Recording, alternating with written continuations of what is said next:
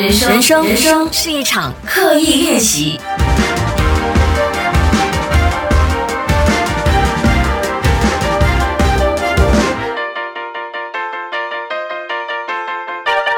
人生是一场刻意练习。你好，我是心仪，在录这一集的 Podcast。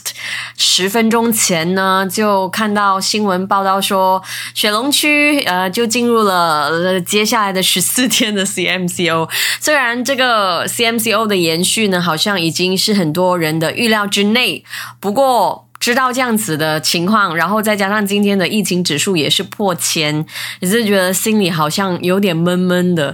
不知道大家心情是怎么样的？可以呃欢迎你，就是 share 这一期的 podcast 在你的 IG story，然后 tag 我啊，因为之前呢我一直都说大家要不要跟我来互动一下，结果有些朋友听了说啊，我不是没有在听，我只是没有在互动。好啦，请体谅我一个人就在做这个 podcast，然后需要大家的一点回应。所以你可以贴一下你的 IG Story，告诉我一下。不过可能就是雪龙区的朋友会比较有感觉了。这次 CMCO 的延续，Anyway，谢谢大家继续支持。人生是一场刻意练习，那也要谢谢大家一直的在催场。对，现在大家不单只是 email 催场，也有在 IG DM 我催场的都收到了啊。那今天呢，其实特别想要讲一下一位朋友的呃。来信，其实我有点担心这位朋友，我们就讲一下他的状况吧。因为我相信，在这个疫情期间，应该挺多朋友都会面临到这样子的情况。那不开名字了哈，这位朋友是位 debt collector，就是收手啦，就是可能有一些公司或企业是需要追账的，这样，比如说追月费啊，就追一些什么费用。那这位朋友呢，他就每天都会工作到很晚。然后，因为他的 KPI 就是从呃顾客那边收到钱，所以他每次看到钱就很有压力。可是他最主要的压力的原因，是因为他的主管，啊，这个主管呢很喜欢突然间大喊呃下属的名字，就会问说谁谁谁，为什么这个人还没有给钱？这样子就会很紧张，感觉很压力。再加上现在疫情，可能真的很多人是没有办法还这些钱的，所以这位来信的朋友就非常的害怕上班的感觉。才三十二岁，他的血压已经上升到百六，非常夸张。他去看医生的时候，他说他不是一个很爱哭的人，可是却噼里啪啦在医生面前哭了。然后他自己也很 aware 关于 depression 的这个情况。那这位朋友其实有转变的机会的。话说呢，呃，在其他 department 的主管就有问他说：“哎，要不要换去那边？就一个新的环境，可能没有这么大压力。”可是这位朋友同时也很害怕改变。他说他怕去到这个新的 department，他会不适应，然后又离开，然后又让这个新的主管失望。他也有考虑过，其实换换学新的东西都很好，可是就是因为恐惧没有办法转变，他就觉得自己怎么这么的脆弱，又不是很大的问题啊？为什么这样怕去面对呢？如果是这样子还这么害怕的话，以后能够做什么呢？OK，花这么长的时间去 brief 大家一个这样子的背景，也不是说哦有等播中，其实我每次要讲的东西都很多，只是因为我觉得这事态真的有点严重啊，就让大家感受到。其实，如果你不正视你心中的恐惧的话，它是可以让你承受一个非常你不想看到的后果的。这位朋友特别有讲说，他在等看医生的时候，就一直看回我的生存日记。然后他说，呃，有一些有道理，有一些也是搞笑的，让他在等医生的时候没有那么紧张。他说，人生是一场刻意练习，是真的是很对，很多道理都懂，只是要用的时候都忘了。也因着这位朋友的情况，特别来讲一下今天的主题，就是关于恐惧。在我们生活中，真的有很多很多的恐惧，让我们不去做很多事，同时也让我们去做很多事。的确，恐惧如果是在对的地方的话，它是一种推动来的。就像有些人怕穷，所以他就很努力的呃找钱，所以这也是因为恐惧的推动。所以我不会说要怎么样消除自己的恐惧很重要，我反而是比较希望大家可以学会怎么样和恐惧相处。那要跟恐惧相处，我觉得最重要的就是你先要看到恐惧本来的样子啊，你要跟会真身心，它可能是一个 disguise 来的，它就是呃呃假装另外一种样式在你的面面前出现。所以今天我给大家三个建议，关于这三种不同的恐惧，我们来让它现真身，进而学会怎么样跟他相处。那首先呢，我想要跟大家打一个底啊，就是关于恐惧这件事，我相信很多人都懂，只是呃，我觉得大家很彻底的去接受一个事实，就是恐惧是不会凭空消失的。它不是说你只要把它放在一边，突然间它某一天就会不见，你就会突然间呃不恐惧某件事。所以恐惧是一直都会存在的，只要你一天不想办法克服它，它一天都会掌控着你的人生。当然，其实还有很多呃心理的状态，那个就比较复杂一点，的确是我们没有办法克服的。比如说呃幽闭恐惧症啊啊等等，比较算是有一点点病态的那种，就不在今天的讨论范围啊。我们今天比较多讲的是在生活部分的恐惧。好，我们来看第一种恐惧。第一种恐惧就是写信进来的朋友，我们叫小 V 好了，他的恐惧就是害怕转变的恐惧。害怕转变，害怕改变，这是很多人都很怕。我可以说是绝大部分人都怕的。所以为什么一直离开舒适区的书籍这么的畅销？大家都很想要离开舒适区，可是却一直害怕，一直不想去改变。那我们来看一下害怕转变的真身，到底这个恐惧的真相是什么？其实害怕转变的真相就是你害怕。你不会过得比以前好。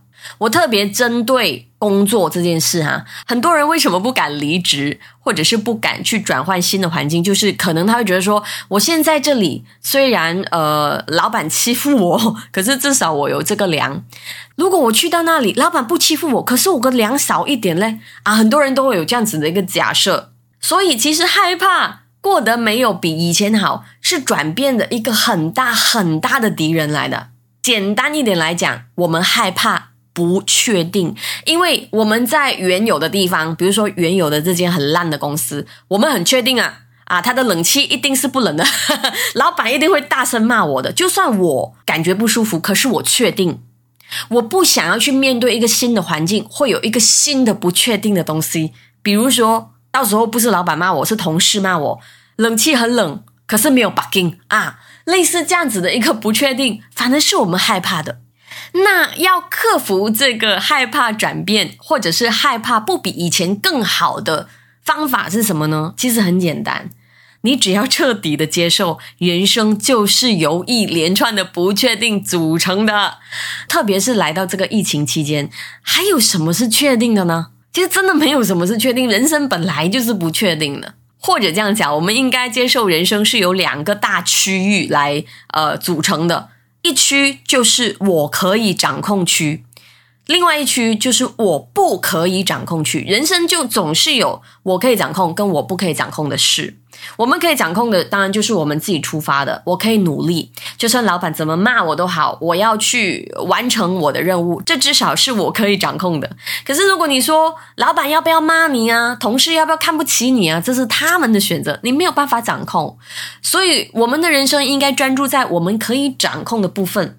就算是我改变新环境，好不好？比如说现在我离开了电台。可是我至少可以掌控的是，我依然可以透过 podcast 的方法，依然只要给我一支麦克风，我去到哪里都可以讲，这是我可以掌控的事。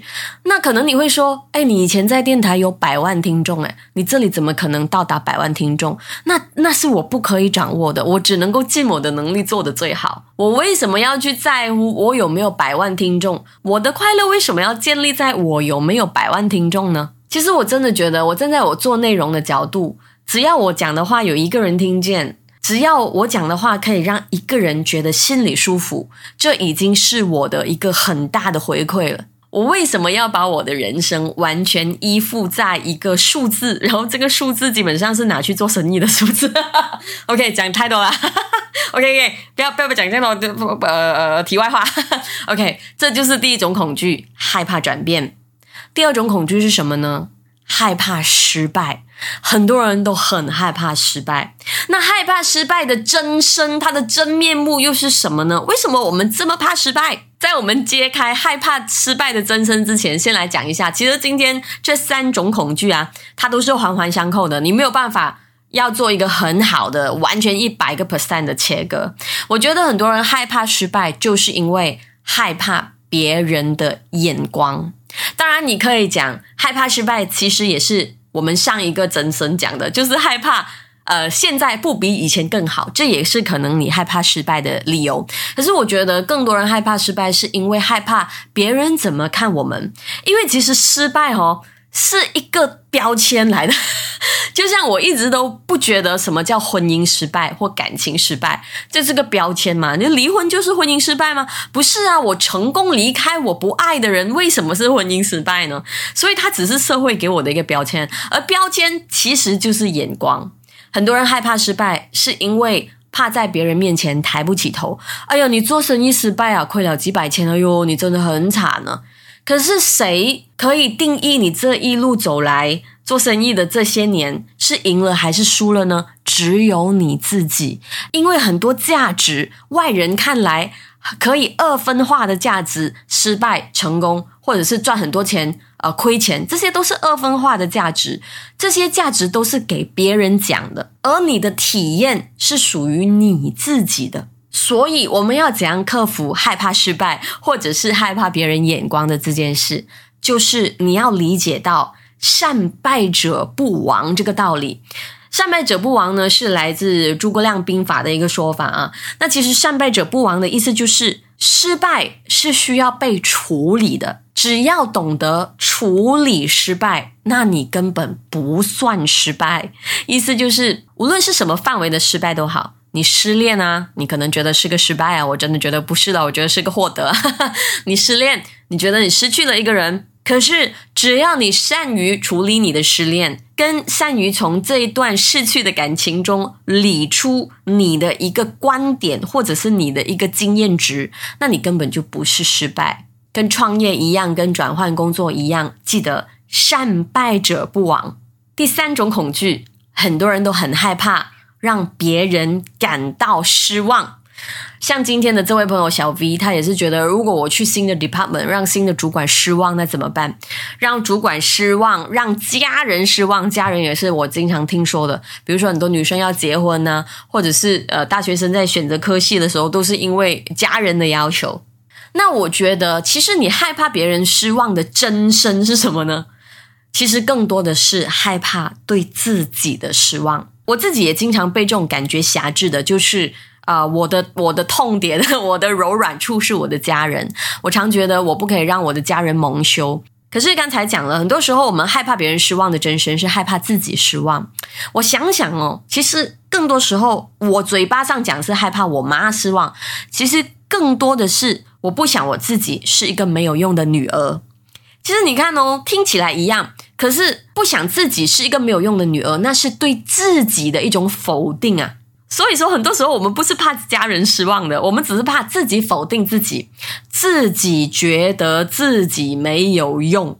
为什么年纪这么大了还这么的脆弱？为什么到这个节骨眼了还不做出正确的改变？我们一直都在批判自己。所以，害怕别人感觉失望，或者是害怕自己对自己失望的解决方法是什么呢？就是要学会跟自己沟通，跟爱自己多一点。首先，我觉得，如果那个你害怕别人失望的那个别人呢，如果他值得你用这么多的心力去在乎他。到底对你有没有失望的话，那我假设这个人对你很好咯。那这个人对你很好的话，或者是某程度上他对你是一种关爱的话，哦，你开心才是对他最好的回报。说真的，首先是家人，很多人都说我怕家人失望。可是，其实我们只停留在家人对我们的要求，我们很少去跟家人讲回。其实我想要这样子，这样子，这样子，这样子，我会更开心。我真的觉得，如果对方对我们是有关爱的话，只要我们理性的表达跟耐心的沟通，我们所想所要。他们一定会成全，然后这个害怕别人失望的这个恐惧就会慢慢的淡化。同时，你害怕自己让自己失望的这件事，也会因为你注重自己心中的要求而变得已经不再是重点。我们对自己的要求，很多时候跟我们心里真正想要的，很可能是相违背的。所以，当你很勇敢的去面对你自己心中真正想要。你就不会害怕别人失望，也不会害怕对自己失望了。关于恐惧，我经常引用的我自己很喜欢的一句话，就是美国总统富兰克林讲的一句话：我们唯一值得恐惧的，就是恐惧本身。很多时候，我们的恐惧都是一种莫名的感觉。只要你扒开恐惧的衣服，你摸开工具，你看清楚那个恐惧的本来的样子的时候，说不定它的名字已经不叫恐惧了。在这里祝福小 V，也祝福所有正在和自己的恐惧相处的朋友。小 V，我真的有点担心，我真的希望你不会被你的恐惧搞垮。如果你觉得自己面对不到的话，请你求助，请你去寻求别人的帮忙。然后，我觉得你可以再多看几轮生存日记。就如果大家有看我的 YouTube，都知道我对这个精神疾病是嗯有一定的经验，所以我真的很不想。你在还可以给我写信的时候，我希望我可以鼓励你求助。你的人生是有很多人一起建立的，包括你的家人和你的朋友。我相信，如果一个人收到你的 email，可以花这么长的时间来跟你讲这件事的话，你的身边的朋友一定也很愿意帮助你。好，来到内容的最后啦，希望大家今天也可以在 IG Story 跟我互动一下啦。我这个 podcast 呢，可以在 Apple Podcast、Google Podcast、Spotify 都可以听到。大家可以 share 这一集的 Spotify 的 link 去到你的 IG Story，然后 tag 我 tag Cheryl Lee，然后再跟我分享一下你这一集的感想。你觉得你有没有听到让你受用的内容呢？如果有的话，写一两句在你的 IG Story，将你的朋友看到，我相信这也会对看到你的 Story 的朋友起到鼓励的作用。